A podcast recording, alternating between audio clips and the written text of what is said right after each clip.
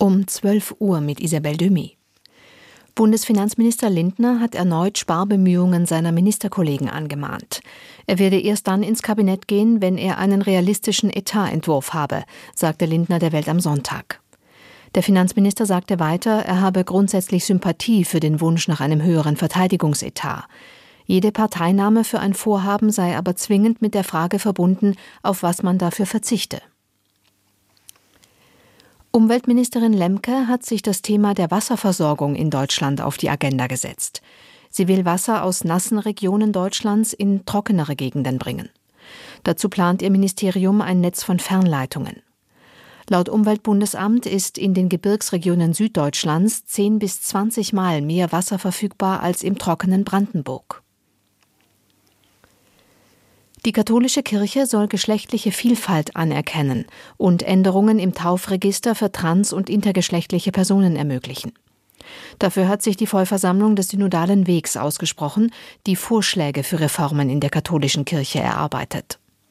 Außerdem hat sich das Gremium in seiner letzten Sitzung darauf geeinigt, wie der synodale Weg weitergeht. Anne-Kathrin Hochstrat. Die Vollversammlung hat Mitglieder des sogenannten Synodalen Ausschusses gewählt. Die 27 Ortsbischöfe standen bereits vorher fest, außerdem auch 27 Mitglieder des Zentralkomitees der deutschen Katholiken. Hinzu kommen 20 Personen aus der Vollversammlung, darunter Laien, Laien, Geistliche und Ordensmenschen. Der synodale Ausschuss soll mit seiner Arbeit eine Fortschreibung des synodalen Weges vorbereiten. Er soll im Herbst beginnen. Es gibt für die Ausschussmitglieder bereits eine To-Do-Liste. Unter anderem soll der Synodale Ausschuss über künftige Gewaltenteilung in der katholischen Kirche in sogenannten synodalen Räten entscheiden. Die Polizei hat neue Erkenntnisse zur Geiselnahme in einer Karlsruher Apotheke gestern. So soll der mutmaßliche Täter eine Schreckschusswaffe bei sich gehabt haben. Die Ermittler gehen inzwischen auch davon aus, dass der Täter alleine gehandelt hat. Die Stadt Winnenden erinnert heute an die Opfer des Amoklaufs von Winnenden und Wendlingen vor 14 Jahren. Damals hat der 17 Jahre alte Tim K. in der Albertville Realschule und an weiteren Orten 15 Menschen und sich selbst getötet. Zum Gedenken haben deshalb um kurz nach halb zehn die Glocken geläutet. Heute Abend werden an der Gedenkstätte in Winnenden die Namen der Opfer verlesen und es gibt Gedenkgottesdienste. SWR Nachrichten Redaktion Chris Berdrow das Wetter für Baden-Württemberg und Rheinland-Pfalz am Nachmittag freundlich mit Sonne und Wolken, ganz im Süden Baden-Württembergs stärker bewölkt. Schwach windig, dazu maximal 1 Grad im Hochschwarzwald und 6 Grad am Mittelrhein, außerdem 8 Grad in der Kurpfalz. Die Zeit 12.03 Uhr. SWR 2 aktuell. Mit Christian Röhnspieß. Guten Tag. Entspannungssignale im Subventionsstreit zwischen EU und USA. Wir berichten über die Ergebnisse des Besuchs von Kommissionspräsidentin von der Leyen in Washington. Chinas Scheinparlament bestätigt auch den neuen Ministerpräsidenten. Warum der vermutlich eher nicht wegen herausragender Fähigkeiten in sein Amt kommt, erklärt unser Korrespondent. Und nach der Amoktat von Hamburg beschäftigt die Polizei vor allem die Frage nach dem Warum. Im Streit zwischen den USA und der EU um Subventionen stehen die Zeichen auf Entspannung. Der Besuch von EU-Kommissionspräsidentin Ursula von der Leyen bei US-Präsident Biden hat den Handelskonflikt zwar nicht beigelegt, aber beide Seiten sind einen bedeutenden Schritt aufeinander zugegangen und vermutlich werden weitere folgen. Als erstes soll ein Abkommen über Mineralien zur Herstellung von E-Auto-Batterien geschlossen werden. Aus Washington berichtet Nina Barth. EU-Kommissionspräsidentin Ursula von der Leyen wirkte zufrieden nach dem Treffen mit US-Präsident Joe Biden. Meeting, Ein sehr gutes, sehr konstruktives Gespräch sei es gewesen. Schon zum Auftakt hatte von der Leyen im Weißen Haus neben dem US-Präsidenten sitzend betont, die Europäische Union und die USA seien nicht nur Partner, sondern gute Freunde.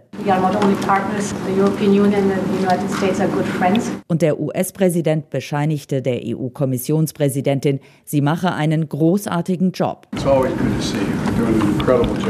Freundliche Worte zum Auftakt. Im Vier-Augen-Gespräch dann sind Biden und von der Leyen im Handelskonflikt rund um US-Subventionen für grüne Technologien einen bedeutenden Schritt aufeinander zugegangen. Vom Tisch ist der Konflikt nicht, aber zumindest entschärft. Wir beabsichtigen, unverzüglich Verhandlungen über ein Abkommen über kritische Mineralien aufzunehmen, heißt es in einer gemeinsamen Mitteilung der EU-Kommissionspräsidentin und des US-Präsidenten. Es geht um Mineralien zur Herstellung von E-Auto-Batterien. Ursula von der Leyen erklärte, das Ziel ist, ein Abkommen zu haben, das in der EU geförderte oder verarbeitete kritische Mineralien bei US-Subventionen so behandelt werden, als ob sie in den USA gewonnen worden wären. Sprich, keine Steuernachteile für europäische Rohstoffe in den USA.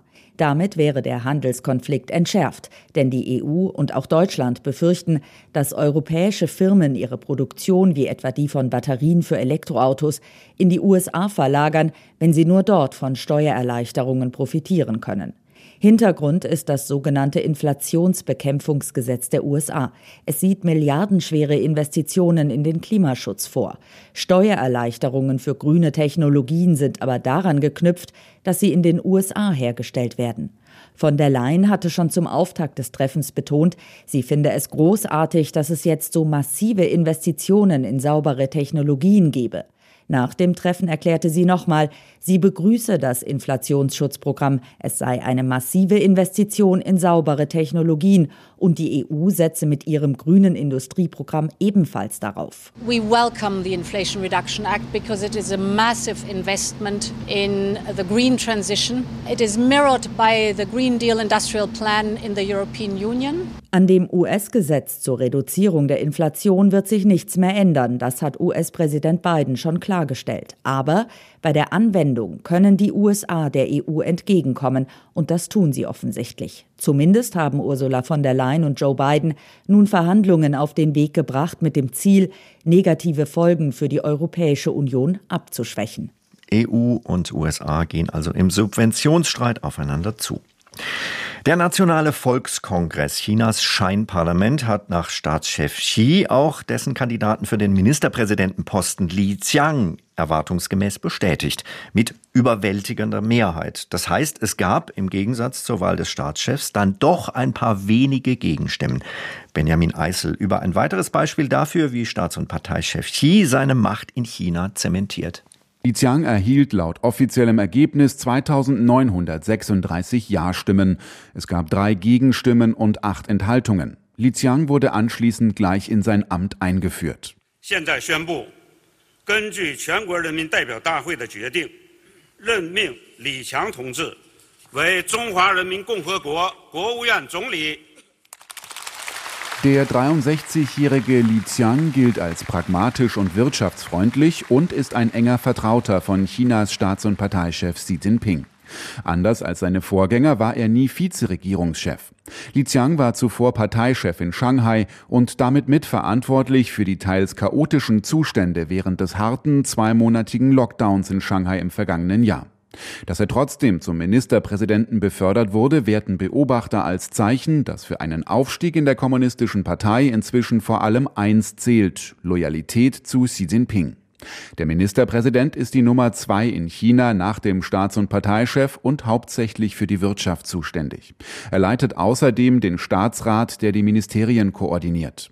Li Qiang löst den bisherigen als relativ moderat geltenden Ministerpräsidenten Li Keqiang ab, der in den Ruhestand geht. Es ist schon das Ende einer Ära jetzt. Miko Huotari leitet das Mercator-Institut für China-Studien MERIX in Berlin. Li Keqiang stand noch für einen anderen Politikstil auch und war sicherlich ein Vertreter einer anderen Politik durchaus, äh, die stärker auf ähm, die Kräfte des Marktes geachtet hat, auch wenn er natürlich Teil des Parteistaatsappparates war. Und diese Zeit ist mit ihm durchaus zu Ende. Es geht um eine viel stärkere Steuerung auch des Wirtschaftslebens in strategischen Technologiefeldern beispielsweise.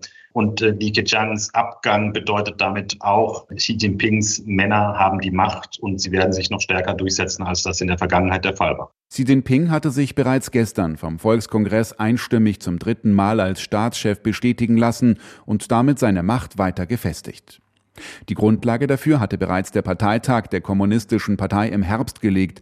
Dort war sie von den Delegierten für eine dritte Amtszeit als Parteichef bestätigt worden, das wichtigere Amt in China. Um zu viel Machtkonzentration zu verhindern, war eigentlich nach zwei Amtszeiten und zehn Jahren Schluss an der Spitze von Staat und Partei.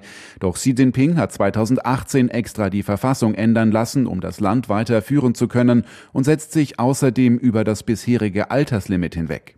Der 69-Jährige ist damit so mächtig wie keiner in China seit Mao Zedong, dem Gründer der Volksrepublik. Japan gedenkt heute der Dreifachkatastrophe mit Seebeben, Tsunami und Kernschmelzen in Fukushima und den angrenzenden Regionen. Vor zwölf Jahren waren durch den Tsunami an der japanischen Ostküste tausende Menschen obdachlos geworden, rund 20.000 Menschen starben. In Deutschland hat die Katastrophe dazu geführt, dass die Bundesregierung den Ausstieg aus der Atomenergie beschlossen hat.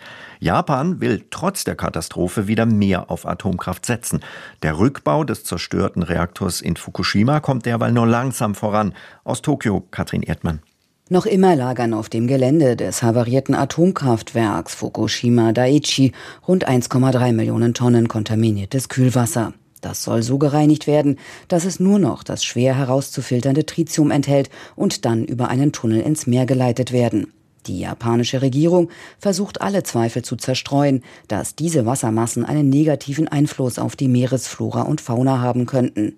Im Atomkraftwerk selbst sollte längst damit begonnen werden, abgebrannte Brennstäbe herauszuholen, doch alle Versuche mussten aus technischen Gründen immer wieder verschoben werden.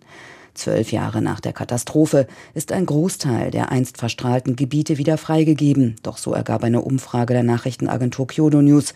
Nur ein Prozent der früheren Bewohnerinnen und Bewohner sind bis heute zurückgekehrt. Japan hat zudem kürzlich die Laufzeiten für Atomkraftwerke über 60 Jahre hinaus verlängert und hält an seinem Ziel fest, bis 2030 den Anteil der Atomenergie von derzeit etwa 7 Prozent auf bis zu 22 Prozent zu steigern. Begründet wird dies mit der unsicheren Energiesituation durch den Ukraine-Krieg und den Ausstieg aus der Kohle bis 2030. In der japanischen Bevölkerung gibt es jetzt erstmals seit der Reaktorkatastrophe wieder eine leichte Mehrheit für Atomkraft, zeigt eine jüngste Umfrage. Zwei Tage nach dem Amoklauf in Hamburg versucht die Polizei weiter die Hintergründe der Tat zu klären. Also die Frage nach dem Warum. Warum hat der 35-Jährige scheinbar wahllos auf Menschen in dem Gebäude der Zeugen Jehovas geschossen? Inzwischen gibt es zumindest erste Anhaltspunkte. Aus Hamburg Finn Kessler. Sieben tote Menschen, vier Männer, zwei Frauen und ein ungeborenes Mädchen, getötet durch Schüsse in den Bauch seiner Mutter. Das ist die schlimmste Straftat, das schlimmste Verbrechen in der jüngeren Geschichte unserer Stadt. Sagte ein sichtlich bewegter Andi Grote. Hamburgs Innensenator sprach von einer äußerst grausamen Tat. Der Mann, der die tödlichen Schüsse abgefeuert hatte, war Philipp F., ein ehemaliges Mitglied der Gemeinde, die er am Donnerstag angegriffen hatte. Er und die Gemeinde waren offenbar im Streit auseinandergegangen. Im Januar hatte die Polizei dann ein anonymes Schreiben erhalten, in dem geschrieben steht, dass F. einen großen Hass auf die Zeugen Jehovas gehabt hätte. War das der Grund für den Angriff? Das ist noch unklar, sagt Hamburgs Polizeipräsident Ralf Martin Mayer. Äh, dass es einen Zusammenhang gibt mit, den, mit dem Haus der Zeugen Jehovas, das muss man wohl annehmen. Äh, dann er hat dieses Haus aufgesucht, er war dort Mitglied und ist dort ähm, ausgetreten. Ähm, aber alles Weitere, wie, wie äh, konkret das Motiv war, das müssen jetzt erst die weiteren Ermittlungen zeigen. In dem Schreiben ist auch von einer psychischen Erkrankung die Rede, die aber niemals diagnostiziert worden sein soll. Der Grund, Philipp F. habe sich nicht in ärztliche Behandlung begeben wollen. Der 35-Jährige wohnte und arbeitete seit 2014 in Hamburg. Zuletzt war er als eine Art Unternehmensberater tätig. Er verlangte für seine Dienste ein horrendes Tageshonorar von 250.000 Euro. Außerdem vertrieb er ein Buch mit kruden Ansichten, das er selbst verfasst hatte. Er bezeichnete es als wichtigstes Werk neben der Bibel und dem Koran. Und in Bayern soll er in der Vergangenheit im Zusammenhang mit Drogen auffällig geworden sein. Voraussetzungen, die eigentlich gegen eine Waffenerlaubnis sprechen. Ralf Martin Mayer. Ähm, das haben wir heute auch das erste Mal gehört, dass es dort in Bayern so einen Vorgang gegeben haben soll oder geben, geben soll. Äh, da die ähm, Erteilung erst vor drei Monaten erfolgt ist in dieser Sache, also die Erteilung der Waffenbesitzkarte, hätte das möglicherweise zumindest in die Prüfung ähm, einbezogen äh, werden können, denn es wird ja nachgefragt, es werden dann ja die äh, vorhandenen Informationen der Sicherheitsbehörden ausgetauscht, auch des Landesamts für Verfassungsschutz. dann hätte das äh, auffallen können. Aufgefallen ist offenbar auch nicht, wie viel Munition Philipp F. gehortet hatte. Als Polizisten ihn vor wenigen Wochen wegen der anonymen Hinweise unangekündigt zu Hause kontrollierten, fanden sie nur drei Magazine mit Munition, die fachgerecht und sicher verstaut gewesen sind. Am Tatabend hatte er bis zum Eintreffen der Polizei schon neun Magazine verschossen. Weitere rund zwei Dutzend fanden die Ermittler in einer Tasche. Wenn die Polizei nicht so schnell da gewesen wäre, hätte es wohl noch mehr Tote gegeben. Am Ende bleibt die Frage nach dem Warum, auf die es in naher Zukunft wohl erstmal keine Antwort geben wird.